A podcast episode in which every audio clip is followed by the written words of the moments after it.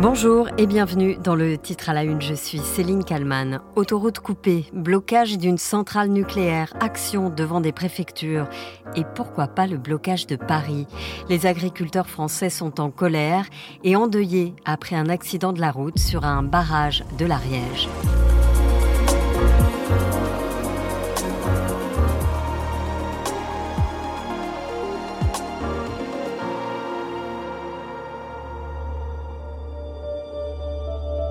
La colère est encore montée d'un cran en ce mardi 23 janvier.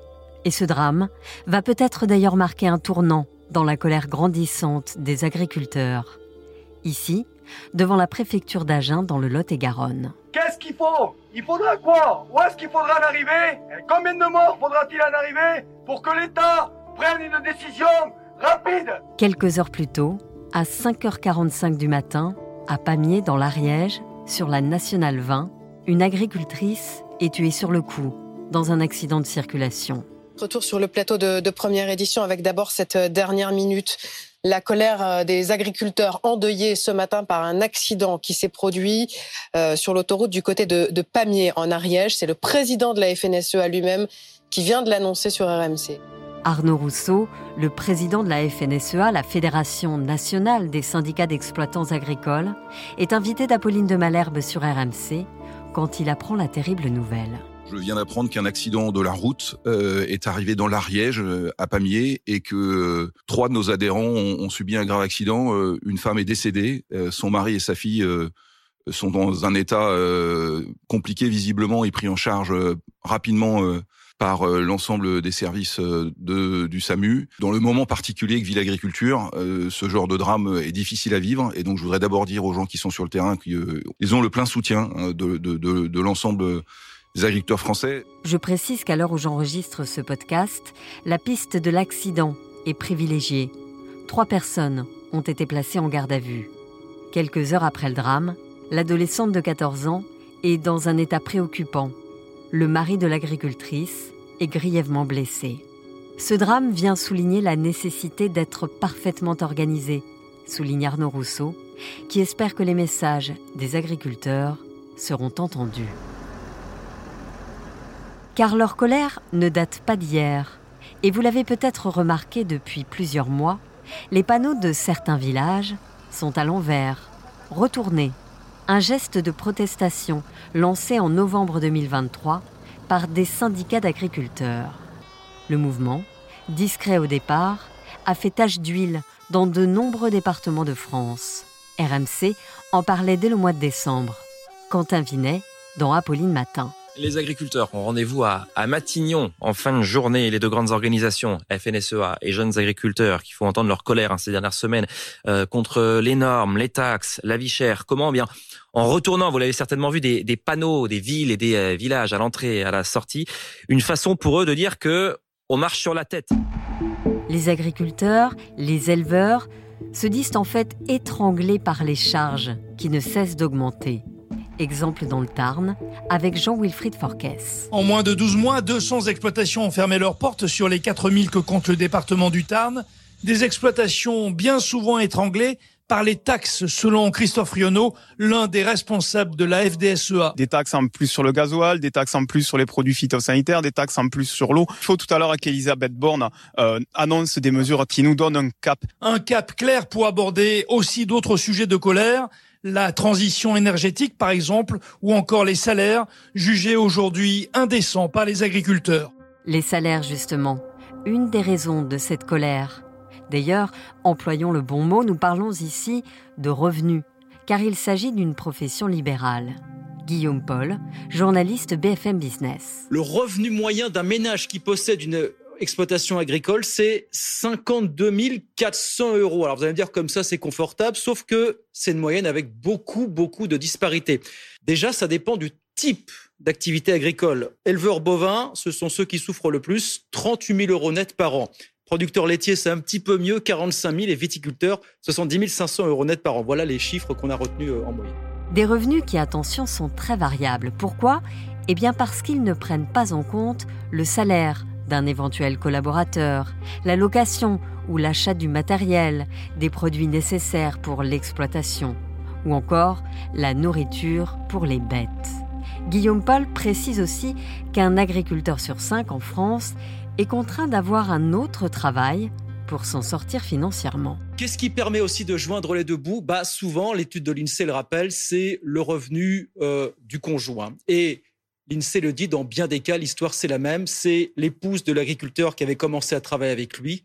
Et puis c'était pas possible. Qui reprend un, qui reprend un job dans un autre domaine parce que sinon c'est pas possible.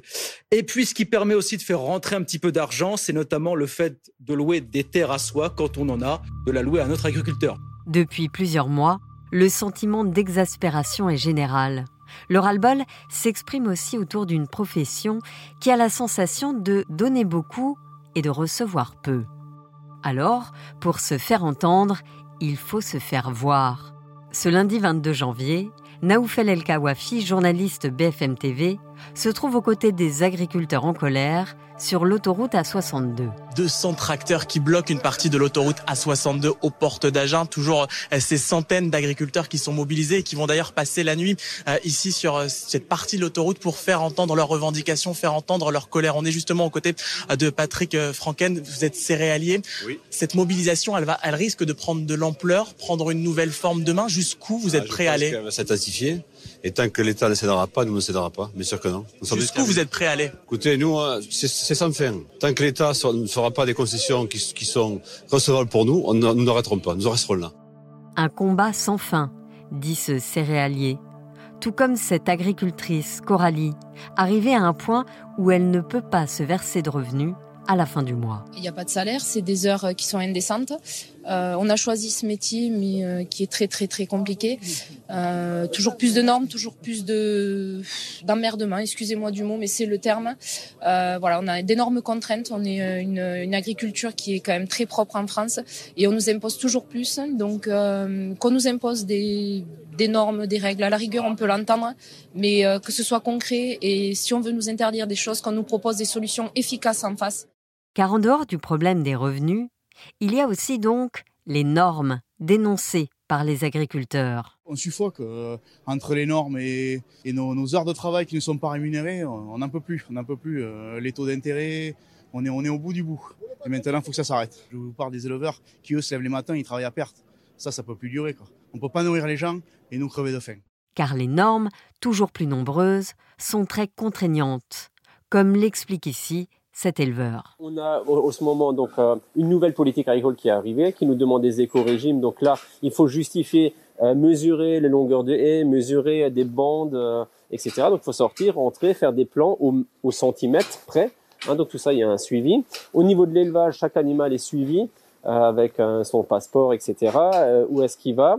La gestion des effluents, nos effluents, il faut les dire.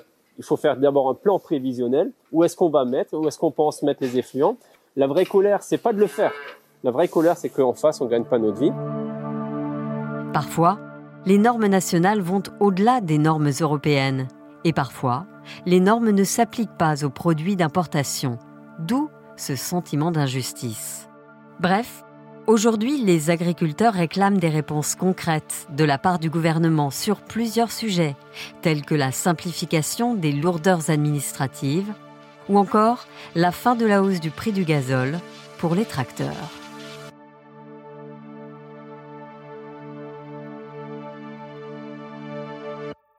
Bonjour Bertrand Hervieux. Bonjour. Vous êtes euh, sociologue, ancien président de l'Institut national de la recherche agronomique et, directeur de recherche au CNRS. Les agriculteurs français se disent à bout. Il y a des blocages, diverses actions euh, un peu partout en France depuis euh, deux, trois jours. Pourquoi cette colère euh, si soudaine? Enfin, une colère qui grondait déjà depuis plusieurs mois, mais elle, elle était plutôt silencieuse. Là, d'un coup, on les voit partout. Qu'est-ce qui se passe? L'explication n'est pas simple. Est-ce lié au fait que euh, les agriculteurs allemands, euh, autrichiens euh, s'étaient déjà manifestés et que donc les organisations syndicales françaises ont voulu se mettre dans la roue de ce, de ce mouvement européen? Je pense que c'est quand même probablement un élément d'explication. On peut aussi s'interroger sur la proximité euh, de, des élections aux chambres d'agriculture qui peuvent provoquer euh, des effets de mobilisation de la part des forces syndicales. Ça, ce sont des éléments euh, que l'on peut euh, mettre en place. Il peut y avoir un parti politique derrière ce mouvement? On peut s'interroger sur l'action du Rassemblement national. Il y a, il y a une véritable, oui, il y a une offensive en direction du monde agricole de la part du, du Rassemblement national dans un esprit très anti-européen, très anti-commission, qui exacerbe effectivement les exaspérations autour des règles réglementation, autour de la question de l'environnement, euh, autour euh, de la réduction des effets de gaz à effet de serre. Et autour de ces normes euh, que subissent les agriculteurs et qu'ils trouvent parfaitement injustes. De quelles normes parlons-nous? Est-ce que est-ce que ce sont les normes de, de, de réduction des pesticides, des, des herbicides? Est-ce que est-ce que ce sont les normes sur euh, les rotations des cultures? Est-ce que ce sont les normes sur les couverts végétaux qui sont effectivement dans la dans la réglementation européenne pour pouvoir bénéficier des aides qui sont dans le cahier des charges articulé à la distribution des aides directes. Dans cette affaire, quand on dit simplification, quand on dit normes, il y a énormément de choses qui se mélangent sans que véritablement on clarifie euh, de quoi on parle? Ce qui ressort aussi de cette colère, il y a effectivement le, problème des normes, mais il y a aussi euh, cette sensation pour les agriculteurs, bah, finalement, de faire manger les Français, c'est ce qu'ils disent, mais de leur côté, ils crèvent de faim. Oui, alors écoutez, ça, sincèrement. C'est exagéré, c'est ce que vous pensez? Bien sûr, parce que si vous voulez, euh, tous les agriculteurs ne crèvent pas de faim. Il faut, il faut quand même savoir que c'est la catégorie socioprofessionnelle au sein de laquelle l'éventail des revenus est le plus élevé. Si on, si on regarde les revenus sur 10 ans, ce sont des travaux qui ont été faits, on a 10% des agriculteurs qui sont dans le rouge et qui ont des revenus négatifs. On a 10% des agriculteurs qui ont des revenus qui sont supérieurs à 70 000 euros par an et par actif. Et on a euh, une moyenne des revenus qui se trouve autour euh, qui, qui, qui, est dans une fourchette entre 35 et 50 000. Il y a effectivement des agriculteurs en difficulté, il y a euh, un modèle d'exploitation qui est en crise, mais ceci ne concerne pas l'ensemble du monde agricole. Vous avez une partie des agriculteurs qui, en raison de la guerre en Ukraine, a vu quand même ses revenus largement augmenter, le prix des céréales a doublé si vous voulez, euh, c'est un argument qui peut être entendable, mais qui n'est pas juste en, ce sens qu'il ne concerne pas tous les agriculteurs. Oui, il y a une partie des agriculteurs qui, connaissent des vraies difficultés économiques, euh, et il y a une partie des agriculteurs, ils le disent eux-mêmes, euh, qui se portent très, qui se portent bien, enfin qui qui, sont dans, une situation économique satisfaisante. Vous parliez tout à l'heure de cette colère qui monte dans plusieurs pays d'Europe, en Allemagne, aux Pays-Bas, en, en Roumanie. Euh, sur quels aspects finalement les agriculteurs ils se retrouvent? Il y a un élément surtout vrai à l'Ouest euh, c'est que euh, on a un processus d'effondrement démographique du monde agricole. Les, actifs agricoles, les chefs d'exploitation agricole aujourd'hui en France représentent 1,5% de la population active. Nous sommes un pays qui, en l'espace d'un siècle et demi, passe de la moitié de la population active à une toute petite minorité, alors que la production n'a jamais été aussi importante. Donc il y a un sentiment un peu de marginalisation, d'affaiblissement euh, du poids culturel, du poids euh, du poids politique dans la société française et la volonté de manifester euh, son existence. Et ceci, on le trouve, c'est un phénomène qui est européen. On redit là euh, qu'on a un problème de transmission des exploitations, de renouvellement de génération, ce phénomène, il est vrai dans toute l'Europe. Donc euh, l'Europe elle-même, d'ici euh, dix ans, sera un continent au sein desquels la population active sera ultra minoritaire. Le deuxième phénomène, c'est que ce, ce, secteur est un secteur fortement soutenu par les politiques publiques. Pour pour pour la France euh, l'agriculture le budget européen plus le budget national et, et les budgets régionaux c'est un peu plus de 10 milliards d'euros cette dépendance à l'égard euh, des, des, soutiens publics est une dépendance qui est propre à l'ensemble de l'Europe. C'est pour ça qu'il y a une politique agricole commune. Elle est à la fois, euh, c'est je t'aime moi non plus. C'est-à-dire que oui, on a besoin d'une politique agricole commune, mais on voudrait qu'elle soit, euh, qu'elle ne soit pas celle-là, quoi, en gros. Est-ce que euh, la France doit craindre un blocage entier du pays? Certains agriculteurs parlent ce matin de bloquer Paris. Oui, bien sûr. Ce sont des thèmes qui reviennent assez, assez régulièrement Hein, c'est pas la, c'est pas la première fois. Moi, je, je ne sais là-dessus, je suis absolument pas prophète. Je ne sais, je ne sais pas du tout comment ça peut évoluer. Hein. Euh,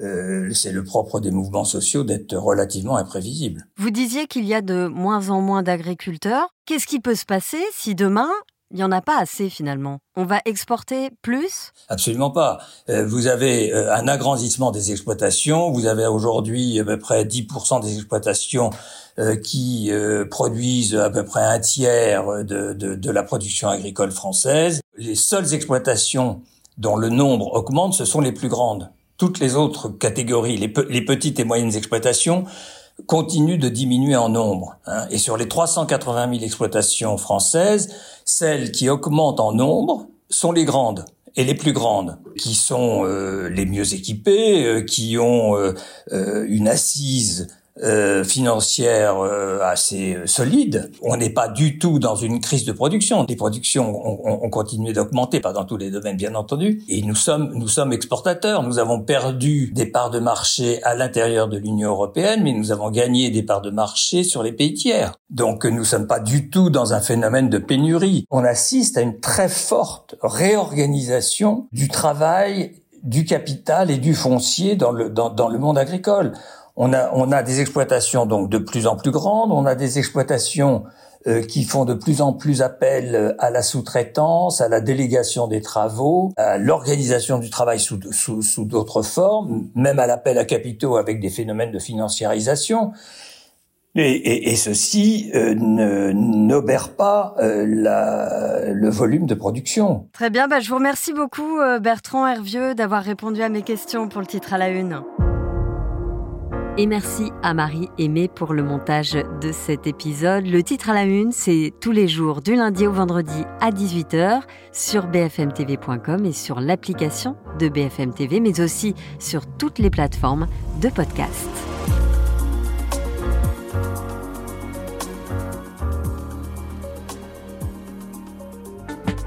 Vous avez aimé le titre à la une, découvrez la question info. Aujourd'hui, on s'intéresse à notre consommation d'alcool.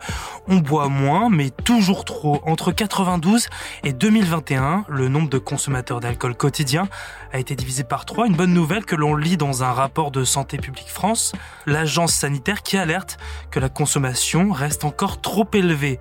Pourquoi? J'ai posé la question à Margot de Frouville, chef du service santé de BFM TV.